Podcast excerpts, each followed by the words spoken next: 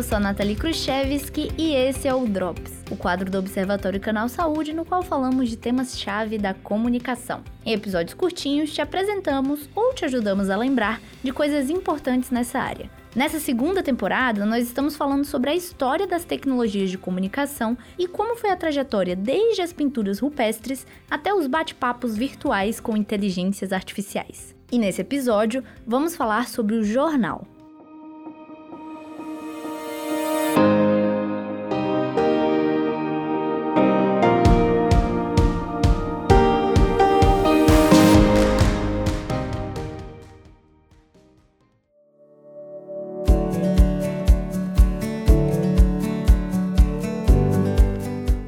Surgimento do jornal é usualmente ligado à prensa de Gutenberg. E como vimos no episódio anterior do Drops, realmente foi ela que possibilitou a massificação da impressão. Mas a notícia e até o formato do jornal são anteriores à máquina desenvolvida pelo alemão. Na Roma antiga já existia uma forma de divulgação de fatos e eventos relevantes. As acta diurna, que traduzindo seria algo como acontecimentos diários, eram listas manuscritas. Elas tinham informações como atualizações de batalhas, escândalos, execuções e eventos e eram expostas em locais públicos. Já na China, um sistema parecido, chamado Tipao, utilizava papéis primitivos e blocos de madeira cobertos de tinta para fazer uma espécie de impressão artesanal de boletins de notícias. Essa é, inclusive, a primeira mídia impressa que temos conhecimento. Várias outras civilizações também desenvolveram formas de publicar informações de interesse público, mas elas não tinham um impacto tão forte, porque a maioria das pessoas não sabia ler. Então acabava que a principal forma de transmissão de notícia era a oralidade mesmo. Viajantes, saltimbancos e arautos traziam inclusive informações de lugares mais distantes.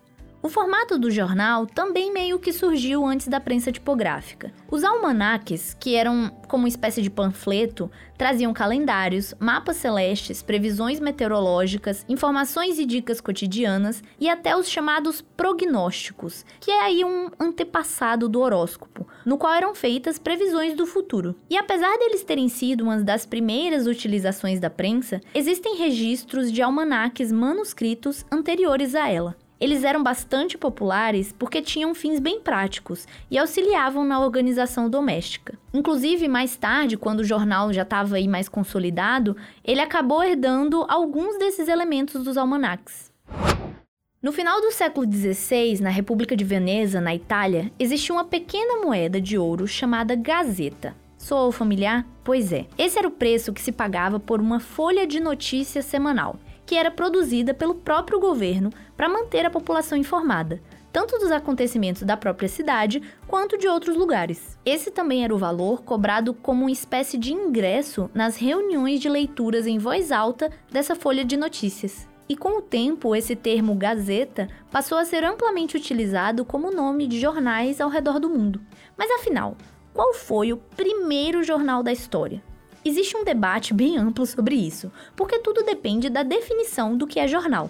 A partir de 1600, passaram a existir várias publicações regulares de notícias espalhadas por toda a Europa. Mas apesar de terem um formato bem similar ao de um jornal, elas não tinham um estilo específico ou linha editorial.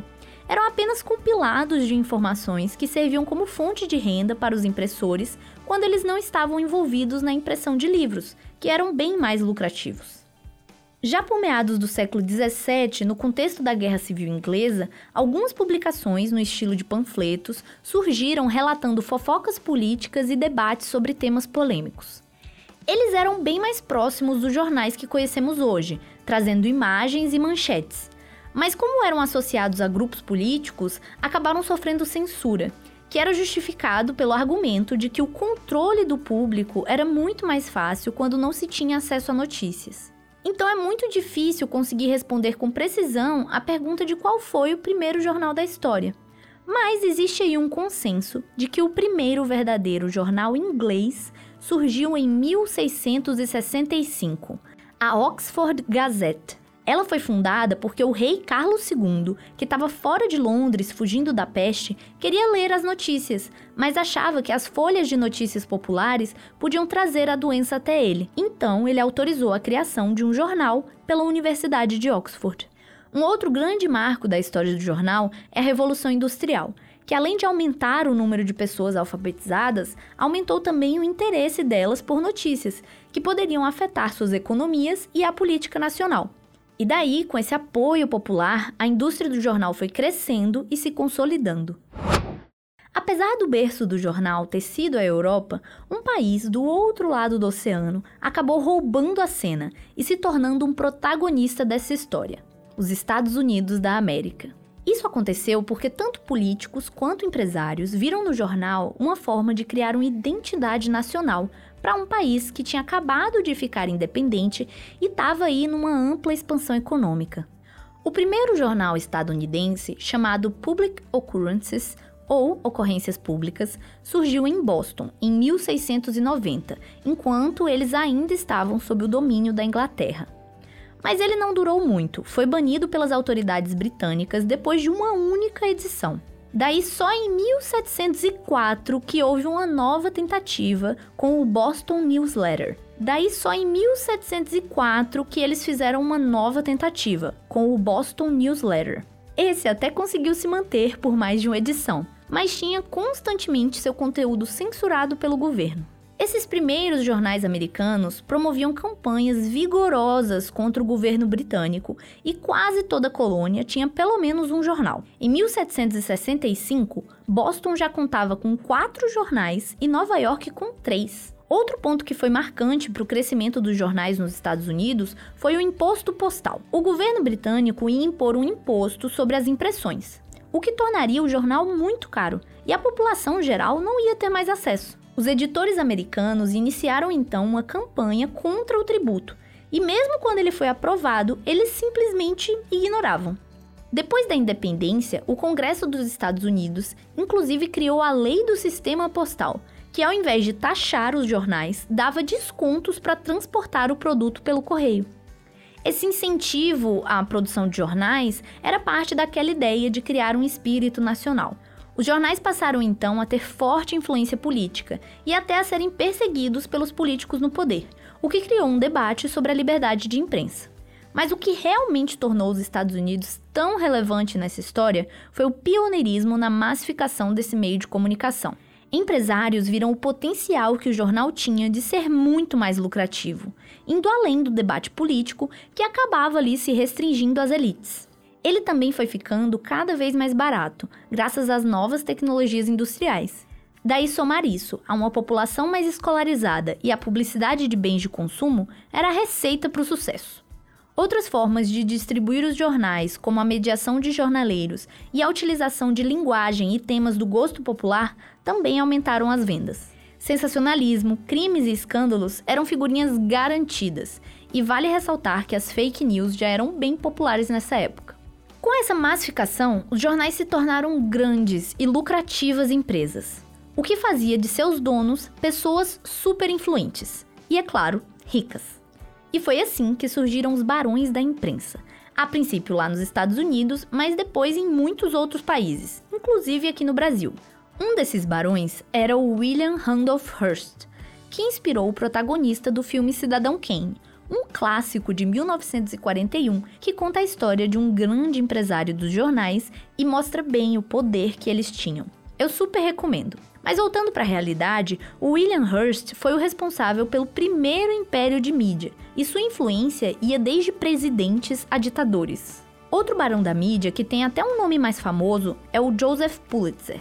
Assim como Hearst, ele foi disseminador do jornalismo sensacionalista, mas no fim da vida passou a ter um olhar mais sério para a profissão e criou o Prêmio Pulitzer, que até hoje é a premiação mais importante do jornalismo.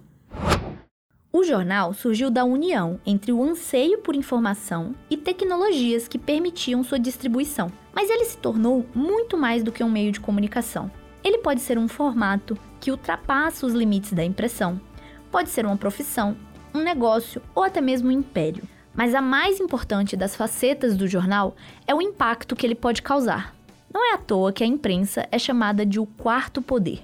Hoje em dia, a imprensa é muito mais do que o jornal impresso. Na realidade, esse formato já não é nem tão popular. Mas foi através dele que tudo começou e se consolidou. São muitos os impactos que um jornal pode causar, desde o óbvio e imediato manter a população informada, até a mais sutil influência na política, na economia ou na opinião pública. São muitas as formas, intensidades e motivações dessas influências, mas é inegável como ela pode mexer com a nossa sociedade. Um escândalo noticiado pode destruir reputações. Uma reportagem denunciando um esquema de corrupção pode derrubar líderes nacionais. Uma cobertura de um crime pode levar a mais violência. A forma como a campanha política é reportada pode alterar os rumos de uma eleição. E acho que deu para perceber que isso tudo é feito a partir de pontos de vista e com intencionalidades, que nem sempre são facilmente rotuladas como positivas ou negativas. É ingênuo acreditar em um jornalismo isento de perspectivas ou posicionamentos, porque até o mais simples relato de um fato é influenciado pela forma como alguém fala ou como uma pessoa percebe determinada situação. Mas mesmo assim, é necessário que a informação circule. Os primeiros jornais já enfrentavam censura, justamente porque uma sociedade sem informação é facilmente enganada e manipulada. Então, a solução é buscar entender as perspectivas das fontes de notícias que consumimos, variar essas fontes e fazer sempre uma leitura atenta e crítica das informações. Quiser falar com a gente, você pode mandar e-mail para observa@fiocruz.br, mensagem pelo WhatsApp 21 99 701 8122 ou pelas nossas redes sociais. Além do Observatório, o Canal Saúde produz outros podcasts, como Histórias da Saúde e o Docs, que você pode ouvir nos principais agregadores ou no nosso site. Os endereços estão na descrição desse episódio. E se você gosta dos nossos podcasts, não se esquece de seguir e avaliar nas plataformas. Os drops são postados todas as sextas-feiras, com exceção da última sexta do mês, que é reservada para o episódio regular do Observatório. O Drops é uma produção do Canal Saúde da Fundação Oswaldo Cruz. Roteiro, apresentação e edição: Nathalie Khrushchevsky. Direção e coordenação dos podcasts do Canal Saúde: Gustavo Aldi.